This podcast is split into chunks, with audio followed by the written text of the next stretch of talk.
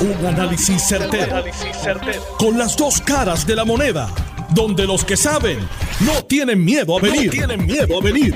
Esto es el podcast de Análisis 630 con Enrique Quique Cruz. 5 y 14 de la tarde de hoy, lunes 10 de octubre del 2022. Tú estás escuchando Análisis 630. Yo soy Enrique Quique Cruz y estoy aquí de lunes a viernes de 5 a 7. En línea telefónica a Edra Vélez de los presidentes de los detallistas de gasolina aquí en Puerto Rico. Edra, muchas gracias por tenernos en línea. Bienvenido aquí a Análisis 630. Hola Quique, saludo, saludo. Bueno, Edra, ¿qué más nos puede pasar? Oye, eh, quien tiene la enfermedad, el dueño de la enfermedad, tiene la cura. Quien ha creado esta recesión global, ¿sabes quiénes son? son lo, que acabas de mencionar, los países productores, la OPEC. Y ahora nos anuncia que van a recortar la producción. Y lo que eso significa es lo que estamos viendo en estos momentos. Y que esto está pasando desde la semana pasada. Y ahora, de camino a un invierno también, porque tiene todo eso tiene que ver con, con esta situación. Sí, Óyeme, aquí en Puerto Rico, desde el, desde el primero de octubre al día de hoy, ha habido un aumento en la regular de un 10%, en el diésel un 15%. Eso es lo que estamos viendo reflejado en, en, las estaciones de gasolina. Y es bien preocupante, Kike. Yo escuché hoy a uno de los miembros tuyos, detallista, decir que hoy tiene la gasolina en su gasolinera regular en 96 que espera que para esta semana ya esté en, en o en uno en uno uno uno dos por ahí sí eh, hay hay estaciones que las va la, estás viendo desde 90 regular desde 97 centavos hasta 1.3 eh, hemos estado recibiendo aumentos y más este fin de semana o sea el día de hoy lo que fue de jueves a viernes y de viernes a hoy eh, te estoy hablando un 15% en el diésel y un 10% más en comparación del día primero de octubre. Pero en términos de abastecimientos hay suficientes en la isla. Bueno, ha, estado llegando y, como la autoridad ha ido energizando los pueblos, pues claro que sí, tenemos. Aquí lo que sucedió es que al, al, al, al recibirlo, a recibir la tormenta Fiona, pues, oye, el, el consumo se disparó y dejaron los abastecimientos prácticamente vacíos. Mm. Pero ya, ya hemos estado recibiendo combustible. Y entonces, para ponerle un poquito más de, peso a toda esta discusión sobre el precio, pues hoy Rusia vino y decidió esta madrugada caerle a cohetazo limpio allá a la gente en Ucrania. Ah, y tú sabes que eh, allá y, acá se ve reflejado al día siguiente. Oye, nosotros recibimos la factura con el aumento. Eh, lamentablemente, pues, de esa misma forma tenemos que pasar eh, esa alza. Eh, tuvimos alrededor de ocho meses, casi nueve meses, prácticamente sacando de nuestro cash flow y de nuestros ahorros para cubrir nuestras operaciones. Y ahora esto, Oye, he escuchado de la crudita otra extensión, pero sabemos que hay que pedir permiso a la Junta de Control Fiscal, o sea, es complicado. Bueno, yo tengo entendido que el permiso está para la otra mitad, porque solamente se gastaron 25 millones y, fueron 50 los que se aprobaron, o sea, faltaba la otra mitad. Por lo menos eso es lo que yo recuerdo de la primera vez que se utilizó la mitad y después iba a haber la próxima mitad. Y pero hay que ver cómo va a terminar esto. Porque yo no creo que esto vaya por buen camino. Yo, yo llevo más de un mes y pico, más o menos, diciendo que me preocupa las victorias de Ucrania, nada malo con eso, por la derrota de Rusia. Y que las derrotas lleven a este señor a hacer cosas que no se supone que se haga. Claro. Y, todo lo que pasa se ve reflejado acá de inmediato, prácticamente. Eh, se estaba comentando de que la OPEP, que es un aliado de Rusia, o sea, hace el negocio. Eh, o sea, que en otras palabras, eh, estamos con y sin. con el Señor y con el divino y con el no divino. Eh, eso lo que significa es que lamentablemente es un aumento lo que vamos a, tener, como dijo un compañero mío. Bueno, Edra, entonces lo que vamos a esperar es que esta semana suba y lo más probable es que la tendencia al alza siga por ahí. Sí, oye, pero, pero Quique, también eh, tenemos que esperar, Estados Unidos va a venir con contraataque. Y recuerda que, que se reúne el, la agencia administradora de información de energía de Estados Unidos los jueves. Y de ahí son los abastos.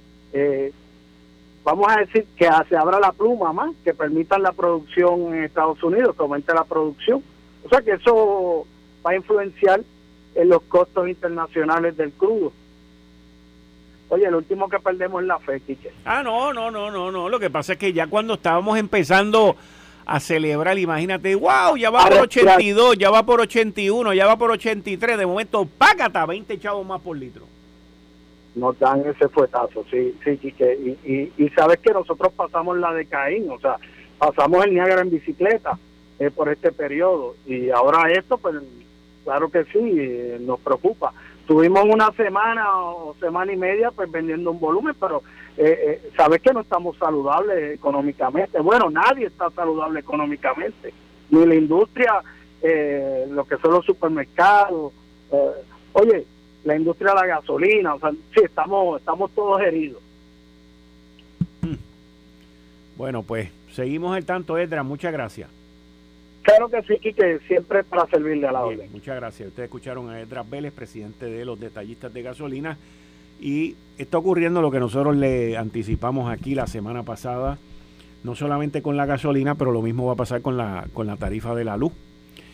Y lo de la luz es, algo que nos coge en un sube y baja. Eh, no habían pasado ni dos semanas que el negociado de energía anunció que por los próximos meses pues venía una baja de dos centavos el kilovatio, pues ahora va a tener que dar marcha atrás, porque no les queda de otra, no les, no les queda de otra ante la situación. Pero el negociado, a quien yo catalogo que es el segundo cartel del petróleo que hay en Puerto Rico, y lo digo de manera seria, porque ellos están renuentes a hacer ningún tipo de ajuste, ningún tipo de ajuste en cambiar de petróleo a gas natural. Ningún tipo. Ellos están en un plan de integración de recursos, van a continuar ese camino hasta el 2025, no van a cumplir con los logros y en el 2025 lo extenderán y nos seguirán llevando con estas máquinas que como todos sabemos son máquinas viejas que consumen petróleo, pero ellos no quieren que se haga ningún cambio, prefieren que se hagan plantas nuevas, eso va a tomar 7, 8 años. Es, es una burocracia y una cosa impresionante lo que estamos viviendo aquí al vaivén de la sube y baja de los precios del petróleo. El gobernador decide también hasta ahora el no meterse en esto, política pública, pero decide no meterse en esto, decide no llamar al negociado y sentarse a hablar con ellos, a ver qué es lo que ellos tienen planes de hacer, porque al gobernador le gusta y esto lo digo en serio porque es la parte del análisis que estoy haciendo, al gobernador le gusta respetar las instituciones, pero es que hay veces que si las instituciones van en contra de tu gobierno, tú tienes que sentar las instituciones a hablar con ellas. Y si las instituciones van en contra del esfuerzo inmediato que se está haciendo ahora, tú tienes que llamar a las instituciones a capítulo. El gobernador no es ese tipo de persona hasta que ya cuando llega hasta el final, que siente que la soga lo está apretando, entonces ahí viene y lo hace. Pero no podemos esperar a eso. Porque miren, estamos ya a mediados de octubre. Octubre 15 es el próximo sábado. En adición a eso, el frío ya llegó. Yo estaba viendo el juego de los Mets de Nueva York que perdieron. Bendito, no le veían la bola al pobre tipo ese, a Musgrove ayer, no le veían la bola al tipo. Y se pusieron a jorobar con el tipo, lo investigaron, le tocaron las orejas, 20 cosas. Estuvo interesantísimo el juego. Pero no veían la bola de Musgrove. Entonces, ¿qué pasa? Uno veía a la gente allí en el estadio con jacket, todo el mundo abrigado. ¿Por qué? Porque hace frío, estamos a 15 de octubre, yo no me quiero imaginar cuando esto sea noviembre y diciembre. Y así va a ser el invierno. Eso somos nosotros aquí. Cuando digo aquí me refiero a los 50 estados de la nación norteamericana y nosotros la colonia territorial. Pero, ¿y en Europa? Que no tienen el gas natural porque Putin le, le cerró la vaina. Que le cerró todo y los tiene ahora asfixiados. Y esa gente están que no saben qué van a hacer. Ese es el problema.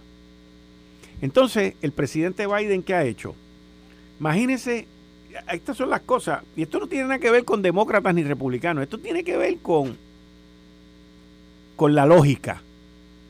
Entonces el presidente, en vez de haber abierto esos pozos petroleros hace más de 7 o 8 meses, hemos perdido 7 o 8 meses en este gelengue.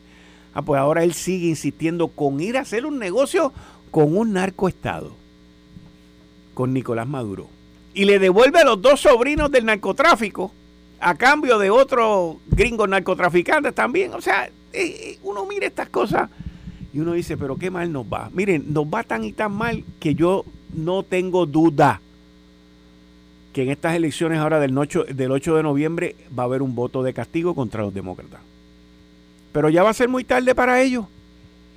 Y entonces vamos a vivir dos meses más, digo dos años más, con un Congreso Federal, tanto Cámara como Senado, lo más probable con una mayoría republicana, metiéndole el dedo en el ojo a este individuo que casi no ve. Imagínese, en medio de una guerra que hay por allá y en medio de los chinos en el otro lado con, con Taiwán y China y por allá. No, no, no, no, no. Yo no sé por qué. Esto se me parece tanto a la administración de Jimmy Carter de 1980 por allá que pues nos tocó la más, nos tocó bailar con la más fea. Nos tocó bailar con la más fea. Vamos a ver qué sale de esto. Y otro, otro tema. Eh, no, y, miren esto, espérense, déjenme, antes de que termine con Ucrania. Estaba leyendo unos periódicos en Europa, a mí me encanta leer el, diario El País, la revista The Economist. Están diciendo, hasta ahora que, vinieron estos bombardeos de hoy de Rusia, que Rusia, escucha esto, y esto es por inventario, que Rusia se ha convertido en el suplidor número uno de armamento de Ucrania. El suplidor número uno de armamento para Ucrania. Porque los rusos han salido corriendo, han dejado centenares de tanques, equipo blindado, vehículos blindados, han dejado tanques, han dejado equipos antimisiles, han dejado, ¿qué no han dejado esa gente en el camino? Que se han convertido en el suplidor número uno de armamento para los ucranianos. Para que usted vea cómo son las cosas. Una cosa impresionante. Y esto mire con un inventario, una cosa bien hecha. Ahora, ya que estoy hablando de conflicto, escúcheme bien, porque yo espero que esto no ocurra. Cerquitita de nosotros al ladito de nosotros, se está creando un conflicto que puede terminar en un conflicto bélico. La situación en la frontera de Haití con República Dominicana está fea. Está fea. Es que la gente no mira esto, esto no está en el radar. Eso está feo. El presidente Abinader anunció los otros días que había comprado unos helicópteros y armamento blindado para el patrullaje de la frontera. Haití está completamente fuera de control. Bajo el mando, el gobierno no existe, bajo el mando de unas gangas, de unos locos allí que tienen el control prácticamente de aquello y la situación está fea. Y los hermanos en República Dominicana están armando la frontera porque la situación es precaria y están pidiendo están pidiendo la intervención de las Naciones Unidas, pero miren lo que está pasando en Ucrania, lo que está pasando en Taiwán, y entonces ellos no prestan atención para la ONU. No sería la primera vez que las Naciones Unidas intervienen en la ONU con ejércitos de distintas naciones para ir allí y poner orden. Fea y precaria, y hay que apoyar a los amigos dominicanos, porque esto no tiene que, nada que ver con la gente decente que vive en Haití. Estos son bandas de criminales, señores, organizaciones criminales que hay que meterle el diente, hay que meterle el diente. Eh, estás escuchando el podcast de Noti1. Análisis 630 con Enrique Quique Cruz. La luz le ha regresado a más del 98% de la gente. Todavía Luma sigue en la boca de la gente que quiere tenerlo. Es impresionante Pero nada, usted está escuchando Análisis 630. Yo soy Enrique Quique Cruz y estoy aquí de lunes a viernes de 5 a 7 y como todos los lunes con el licenciado Julio Benítez. Buenas tardes, Julio. Bienvenido a Análisis 630. Gracias. Buenas tardes, Quique. Buenas tardes a nuestros radio oyentes. Es una tarde bien lluviosa. Oye, eh, a las 2 y 59, porque recuerdo que estábamos en televisión cuando ocurrió la alerta de inundaciones para Guainabo y Bayamón. Una alerta que duró o dura hasta las 5 y 39. Ya, ya pasó, ya debe estar pasando. En 5 minutos pasa la alerta. Pero mira, llovió un montón. Llovió muchísimo. Tú sabes que yo vivo en esa área y hubo una parte de los filtros que se inundó que, no se podía pasar. En, el carril que viene de, de Bayamón hacia San Juan. gracias a Dios. Pues, estaban varios carriles inundados. El área de este, Plaza del Sol también hubo problemas. La, cantidad de lluvia que cayó en, esas dos horas era impresionante y por lo menos hoy no había el tráfico que hay en un día normal de trabajo. Sí, porque fue a la hora de, la gente regresar a sus casas. Sí, fue una cosa impresionante. Una, entonces, tú miras lo que pasó, mira, lo que pasó este sábado en, en la soplaera en la charca La Soplaera en Peñuela. Esto es una cosa inverosímil. Siete turistas, siete turistas del estado de la Florida. Están aquí en Puerto Rico paseando, se van para la charca La Soplaera en Peñuela. Eso tiene una cascada. Yo, yo, he visto los visuales, ustedes lo han visto en las noticias, he visto los visuales y todo eso. Se meten allí, empieza a caer el diluvión ese del sábado, viene un golpe de agua y se los lleva a los siete. Eran cinco hombres y dos mujeres. Las dos mujeres perecieron. Perecieron. ¿Ok? Y entonces, yo estuve hablando con Nino Correa hoy más temprano en Lo sé todo y yo le decía, pero ¿qué podemos hacer? Porque esto es a cada rato. Yo recuerdo que Nino Correa, que lo entrevisté en esa ocasión también, este, con unos helicópteros en un monte por allá en Naguabo, de unos españoles que se metieron por allá y que solamente los podían sacar por helicóptero. Y entonces tú ves que estos sitios los promueven a través de las redes sociales y la gente viene de viaje, va, pues vamos para, let's go to Supplier, a ver Charca allá en Peñuela. Y ¡pum! De momento viene una vaina como esa y te lleva por el medio y te quedaste, te quedaste, mano. Y yo preguntaba, yo le preguntaba a Nino, le decía, Nino, pero hay letreros que digan. Porque lo más probable que estas charcas y estos sitios de ríos aquí en Puerto Rico, antes, antes, pues no pasaban esas cosas. Lo, conocían los locales, la gente de Pero ahora los golpes están ocurriendo más a menudo con todos estos aguaceros. Y entonces, ¿cómo tú sabes?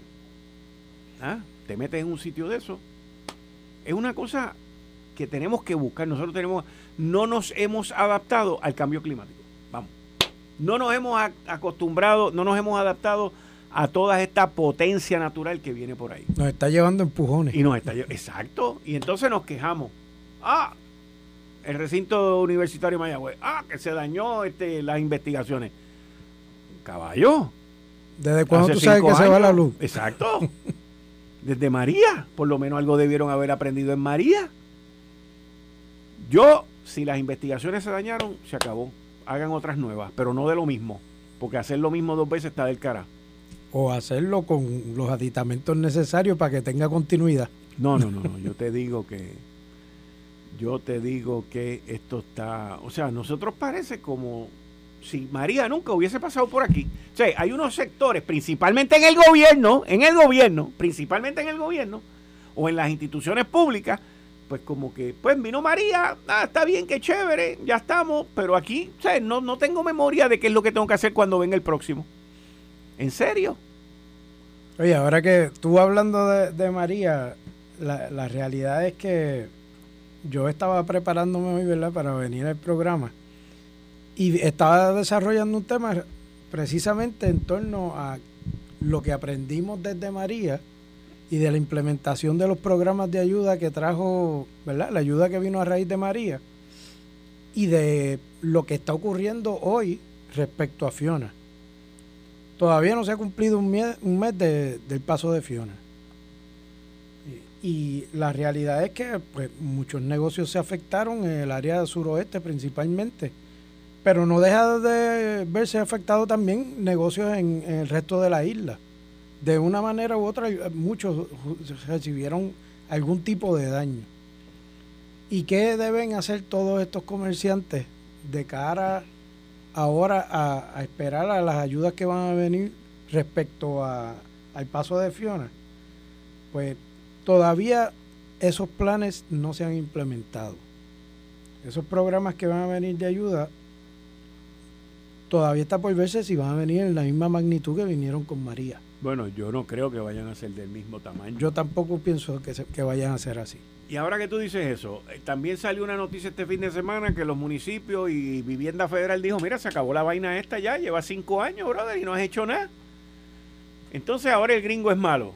Te, te pusieron ahí decenas de millones de dólares para que reconstruyeras todo. Entonces han pasado cinco años, no has hecho nada y la culpa es de vivienda. Nosotros, mira, yo estaba hablando esto con Julio antes de que comenzara el programa, y yo le decía a Julio que nosotros en esta isla somos los expertos para las excusas. Y, yo le decía a Julio que esto comienza desde, que uno es pequeño, desde la escuela primaria. Eh, dame una excusa porque no, no, se me murió mi abuelita, se me murió el perro, se me murió el gato y no puedo coger el examen. O sea, desde esa básica situación a entonces ser grande y pues se me pasó el tiempo y no estoy listo para el examen de los chavos federales. Nosotros somos la isla de las excusas. Siempre estamos pidiendo más tiempo. Nunca podemos, la isla de, hay gente que la podía llamar de procrastinar. Nunca podemos hacer las cosas a tiempo. A tiempo. No, no, no, no. Y la culpa siempre es de otro, la culpa nunca es huérfana. Y, la verdad es que estos programas eh, a nivel federal siempre te proveen la oportunidad de tú presentar alternativas para extender ciertas, ciertos términos. Pero cuando le ponen punto final, le ponen punto final y, no, y se acabó. O sea, te dan la oportunidad, pero tienes que hacerlo. Y si no lo haces dentro del tiempo que te dan, pues, pues perdiste la oportunidad. Pero no pierdan la esperanza, porque tenemos un presidente que vino aquí y dijo que él era casi, casi, casi puertorriqueño. Así que lo más probable es que nos tire la toalla, porque él dijo que no nos iba a dejar solo, él dijo que él se crió en un barrio puertorriqueño. ¿Qué no dijo Biden cuando vino aquí? Así que usted no se preocupe que como tenemos un presidente casi, casi puertorriqueño, nos van a extender el periodo de, los fondos de vivienda. Pues mira aquí que eh, la semana pasada estuvimos hablando, ¿verdad?, sobre los programas que había sacado el DEC que había publicado de ayuda a los comerciantes. Sí, que se llenó. Se, llenó y, subieron a 25 millones, ¿verdad? A 15. a 15. Y, el secretario anunció en la semana que empezaron a entregar los primeros cheques de las entregas de, de Qué bueno, qué bueno. Eh, y eso va a continuar, ¿verdad? por lo menos la entrega de la gente que cualificó eh, y el procesamiento de esas solicitudes que recibieron. Pero eso proviene, como tú y yo hablamos, de un fondo local que lo abrió el departamento como respuesta inmediata para, ayudar ante el problema que, surgió. Van a venir, definitivamente van a venir otras alternativas.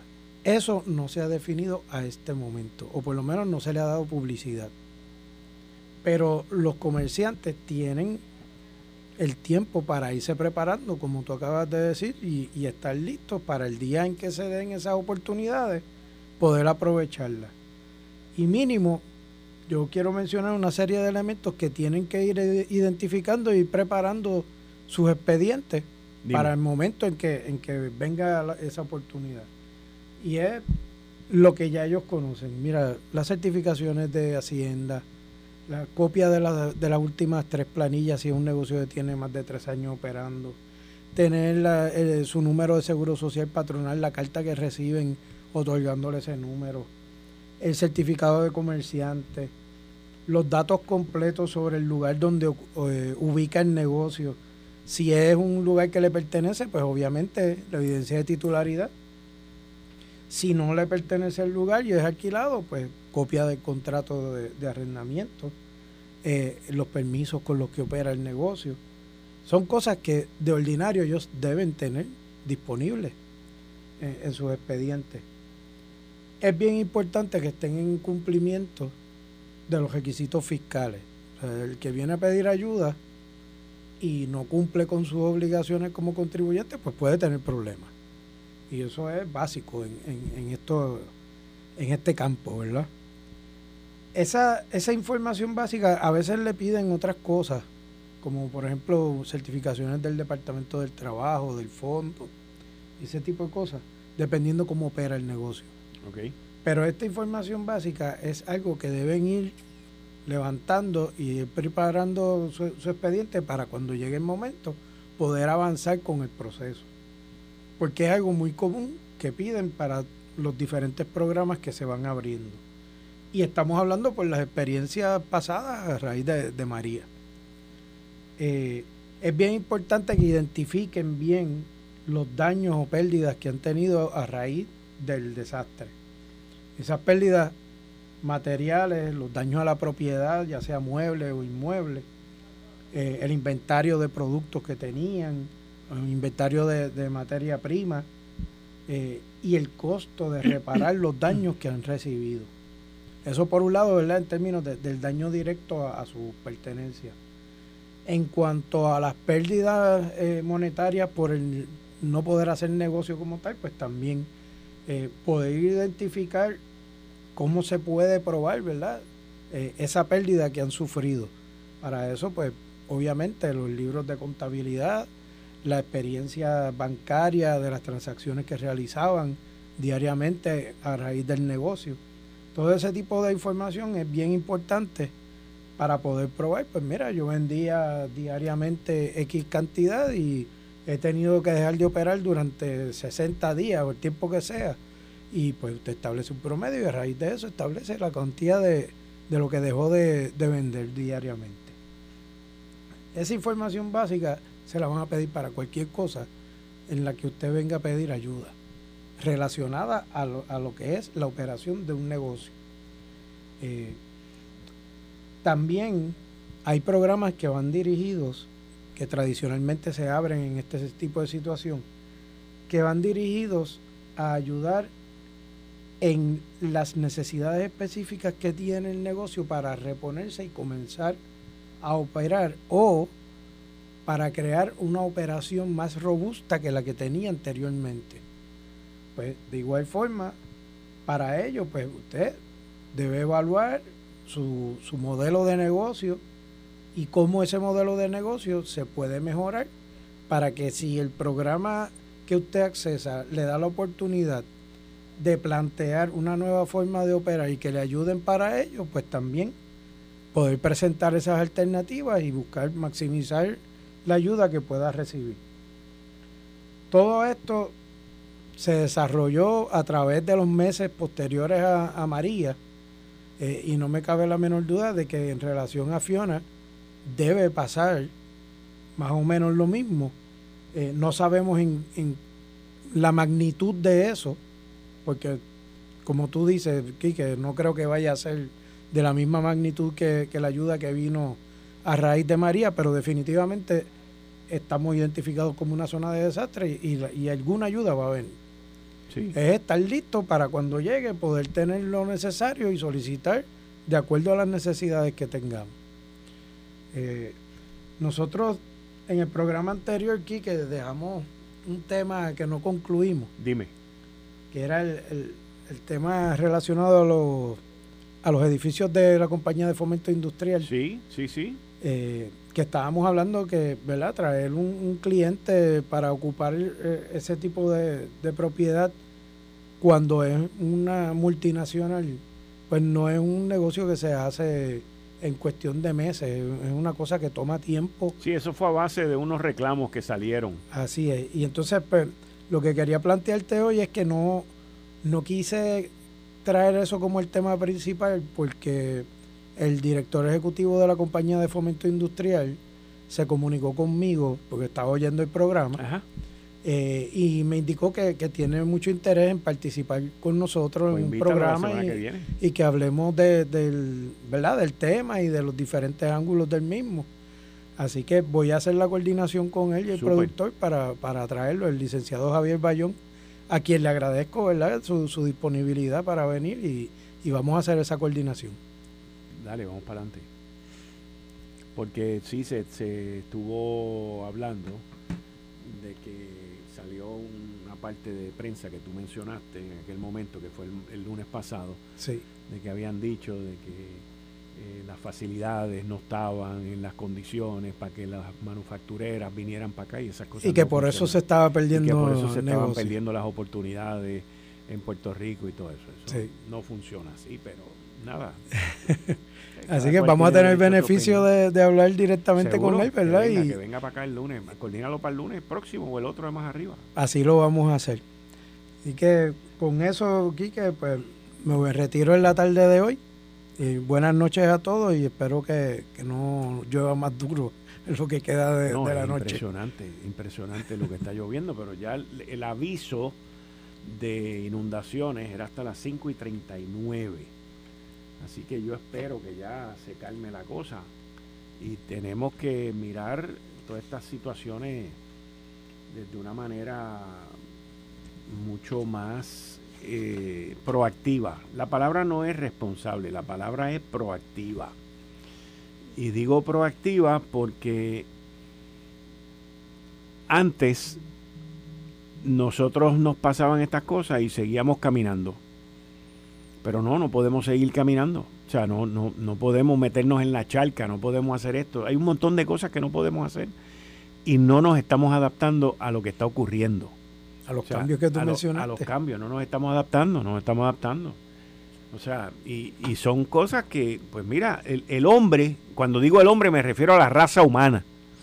La raza humana ha logrado estar hoy donde está. ¿Por qué? Solamente por una, una palabra nada más. Comienza con E. Porque ha evolucionado. La raza humana ha evolucionado. Y estamos en una de esas situaciones donde hay que continuar con esa evolución.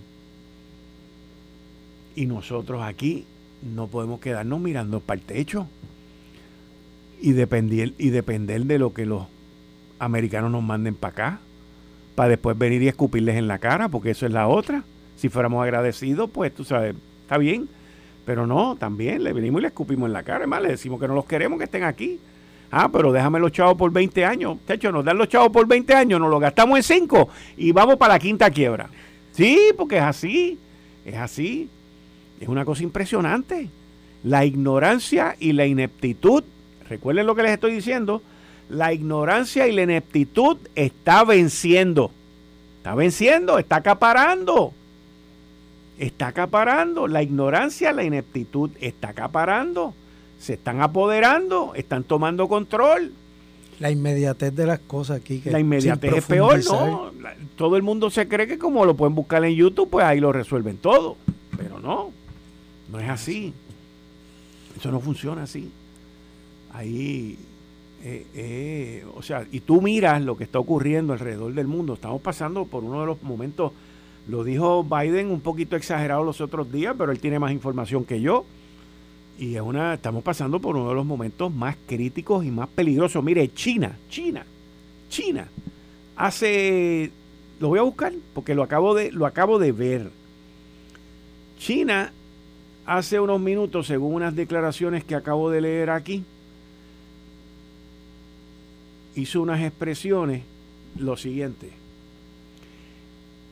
Esta escalada solo traerá peores resultados. Estamos yendo a un punto muy peligroso como civilización. Ok, si China está diciendo eso, tiene que hacer algo al respecto, porque él es aliado, ellos son aliados de, Putin y de Rusia. Pues entonces ya tiene que estar diciendo, mira, este loco, porque lo que tiene que estar pensando China, yo estoy seguro, China no está pensando en que Estados Unidos es el que está fuera de control. China lo que está diciendo es, este loco me va a dañar mi negocio. Porque ¿quién es el deudor más grande de, China? Estados Unidos, que le paga a China por los bonos y todas las cosas que le ha prestado. Pues entonces China debe estar diciendo, espérate, este tipo me va a dañar mi negocio, yo tengo que hacer algo con esto, pero lo tiene que hacer con cuidado porque tiene frontera con él. ¿Eh? Y está igual de loco. O sea, no era para tanto. Sí, no era para tanto, no era para tanto. Entonces tienen al loquito de, de Corea del Norte, que ese ya mismo hay que meterle un cohete para que no jorobe más. Y ya los americanos mandaron unos portaaviones allí, hicieron ejercicios y todo ese tipo de cosas. Pero estamos en uno de los momentos más frágiles en términos de que la bomba se destape. Peligrosísimo, peligrosísimo. Y hoy vimos el resultado de las preocupaciones que yo vengo hace, hace semanas diciéndole, me preocupan las victorias de Ucrania, me preocupan las victorias de Ucrania. ¿Por qué? Porque yo sabía, el tipo hoy vino y bombardeó allí. Imagínate que bombardeó el consulado alemán. Estaba vacío, lo más probable, y se aseguraron que estuviera vacío, pero esos cohetes no caen allí por, no caen allí por, por, casualidad. Y esta semana veremos la repercusión de eso en la bolsa de valores también. También, mañana.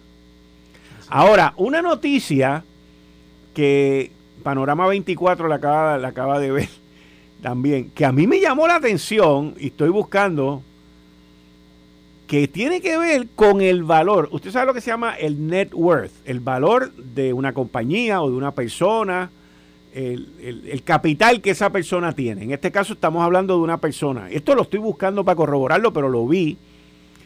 Y, se llama eh, de Wall Street Apes, que dice Alexandra Ocasio Cortés. Cuando en el 2019 entró como congresista, cuando ganó por primera vez y entró como congresista, juramentó en el 2019, ella dice que entró con 8 mil dólares de deuda y después se quejaba que con el salario de 174 mil pesos de congresista no le daba para alquilar un apartamento en Washington y ir para Nueva York y todo ese tipo de cosas. Pues aquí dice esto, en una página del Congreso, que su net worth hoy, su valor de ella, su capital, es de 29 millones de dólares. ¿Tú te acuerdas del mago de la finanza? A mí se me hace un poquito difícil creerlo. ¿Ok? Se me hace difícil creerlo. Dice Alexandra Ocasio Cortés, net worth 29 millones de pesos.